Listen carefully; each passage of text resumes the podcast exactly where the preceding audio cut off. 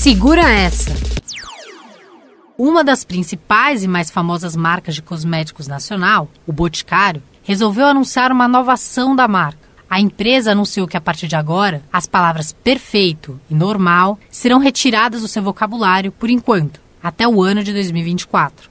A marca resolveu agir dessa forma, pois entendeu que o uso dessas palavras contribuem para o aumento da busca por um padrão de beleza imposto, além de que, dependendo da forma de uso, pode muitas vezes incentivar a discriminação. Dados indicam que 76% das mulheres não se identificam com anúncios destinados a elas e que 92% das mulheres brasileiras se sentem insatisfeitas com suas aparências. A empresa ainda anunciou que irá desenvolver uma edição do banco de imagens Mulheres Invisíveis com imagens que retratam diversidade, com peles de todos os tons, com acne, melasma, vitiligo e entre outros. Hoje em dia, atitudes como essa são extremamente valorizadas e importantes, ainda mais vindas de grandes empresas que interferem em grande parte da população. Mas e aí? Você se identificou com essa notícia?